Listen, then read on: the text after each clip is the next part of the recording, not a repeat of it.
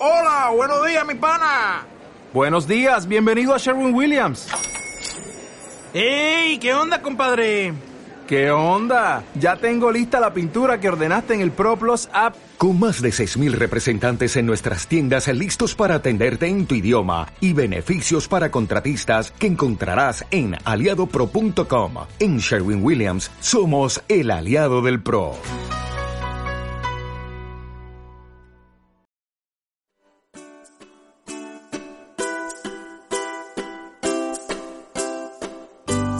Madrid.0 Historias detrás de la historia. Un podcast de Ana Sánchez. Hola amigos, en este podcast que cuenta historias de Madrid, hoy os invito a adentraros en la Casa de Campo, el mayor parque público de la ciudad. Soy Ana Sánchez y estoy encantada de estar otra vez con vosotros. Todos conocéis la Casa de Campo, un pulmón verde cinco veces más grande que Central Park de Nueva York y con una extensión de 1.722 hectáreas, es decir, casi 2.000 campos de fútbol juntos. Seguro que es uno de vuestros lugares preferidos para montar en bici, también para dar un paseo o tomar el sol disfrutando de una charla con amigos cerca del lago. Da gusto respirar en la casa de campo y los que buscan liberar adrenalina solo tienen que ir al parque de atracciones y subirse, por ejemplo, en la máquina, una atracción impactante. Te creerás que estás en el péndulo de un reloj gigante. Es un buen plan, ¿no? A la casa de campo vamos en cualquier época del año. Está muy cerca del centro y desde la Plaza de España se puede llegar caminando y en transporte público o privado. Es un parque histórico como el Retiro o el Parque del Oeste y fue declarado bien de interés cultural por la Comunidad de Madrid en el año 2010. Pero esto no siempre fue así. Hasta hace 90 años en la casa de campo no podía entrar el pueblo. ¿Cuántas veces a lo largo de la historia sale perdiendo el pueblo? El parque era propiedad exclusiva de la corona. Era el lugar de descanso de la familia real y su coto de caza. Los paseos y los atardeceres espectaculares solo los disfrutaban ellos, bueno, y su corte. A los madrileños solo les quedaba soñar con lo que había detrás de la valla. Pero os preguntaréis de dónde viene su nombre. Pues el nombre de la casa de campo surgió en el año 1519. Francisco de Vargas que fue miembro del Consejo Privado de los Reyes Católicos y del emperador Carlos I, mandó construir junto al río Manzanares una casa de campo. Allí iba a descansar a menudo el rey Carlos I y el lugar se quedó con el nombre. Antes de que en 1561 se estableciera la capital de España en Madrid, Felipe II ya se había fijado en la casa de campo. Estaba muy cerca del Real Alcázar y era un lugar perfecto para el esparcimiento y la caza. A él le gustaba. Le gustaba menos, sin embargo, a Felipe IV, que prefería el Palacio del Buen Retiro para expansionarse y frecuentó poco la casa de campo. Más tarde, los Borbones remodelaron jardines, introdujeron cultivos y mandaron construir puentes y hasta una iglesia. En tiempos de José Bonaparte, el arquitecto Juan de Villanueva construyó un pasadizo que comunicaba el Palacio Real con el Puente del Rey. Fue en el año 1811. Pepe Botella, como conocía el pueblo al monarca francés, lo utilizaba para dormir alguna noche en el palacete de los Vargas y para tener una salida rápida y segura si la cosa se ponía fea. El rey había sido nombrado por su hermano Napoleón Bonaparte y tenía miedo a la reacción hostil de los españoles. Reabrir este pasadizo secreto es precisamente uno de los proyectos del actual Ayuntamiento de Madrid. La realeza disfrutó de la casa de campo durante años, pero todo cambió el 1 de mayo de 1931. El rey Alfonso XIII había abandonado nuestro país dos semanas antes. Ese día de mayo, en nombre del Gobierno Provisional de la Segunda República, Indalecio Prieto hizo entrega de la casa de campo al pueblo de Madrid. Fue un acto solemne en la puerta del rey, con banda de música y todo. Pedro Rico, a la sazón alcalde de Madrid, recibió de manos del ministro de Hacienda el parque más grande y deseado de la ciudad. Esto es lo que dijo en ese momento el alcalde Pedro Rico.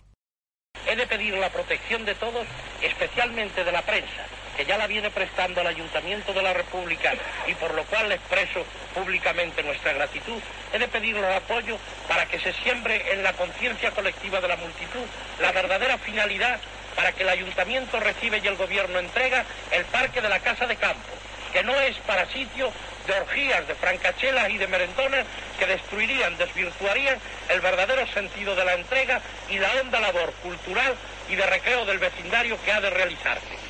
Tras la entrega de la casa de campo a los vecinos, cuentan las crónicas del momento que 300.000 madrileños acudieron al parque en esos días para conocerlo y celebrarlo. La cesión otorgó al ayuntamiento la posibilidad de realizar mejoras y transformaciones en la casa de campo. Los vaivenes de la historia llevaron a la Casa de Campo años más tarde a que el régimen de Franco pusiera sus ojos en ella. En 1950 se inauguró en su interior la primera Feria Nacional del Campo, un recinto de edificaciones representativas de las provincias españolas que hacían gala de su cultura y artesanía. Allí se podía degustar una fabada o una paella y ver bailar una sardana o unas sevillanas. La denominación de los pabellones se correspondía con las provincias Toledo, Valencia, Cataluña, Cáceres, Asturias. En 1953 la feria amplió fronteras y se convirtió en internacional. Contó con la presencia de pabellones extranjeros y fue visitada por miles de personas. La Feria del Campo se celebraba cada tres años, salvo en 1968 y 1972 que se hizo cada dos. La última edición fue en el año 1975. Los visitantes, desde el año 1961, podían llegar a la feria en el suburbano y ocho años más tarde visitar el parque de atracciones. Para ir al zoo hubo que esperar tres años más, porque fue inaugurado en 1972 por el mismísimo Francisco Franco. El recinto de la Feria del Campo pasó a manos del Ayuntamiento de Madrid en 1977.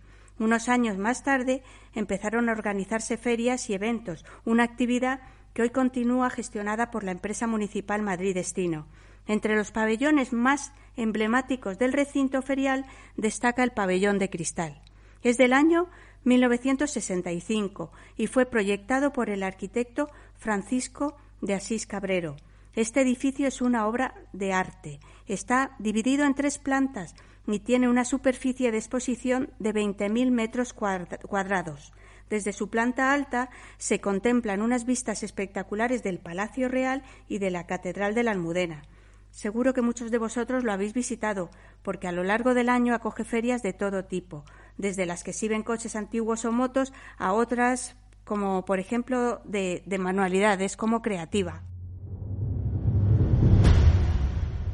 Pero si hay un pabellón que merece una mención aparte es el de hexágonos, que también se encuentra en el recinto ferial de la Casa de Campo.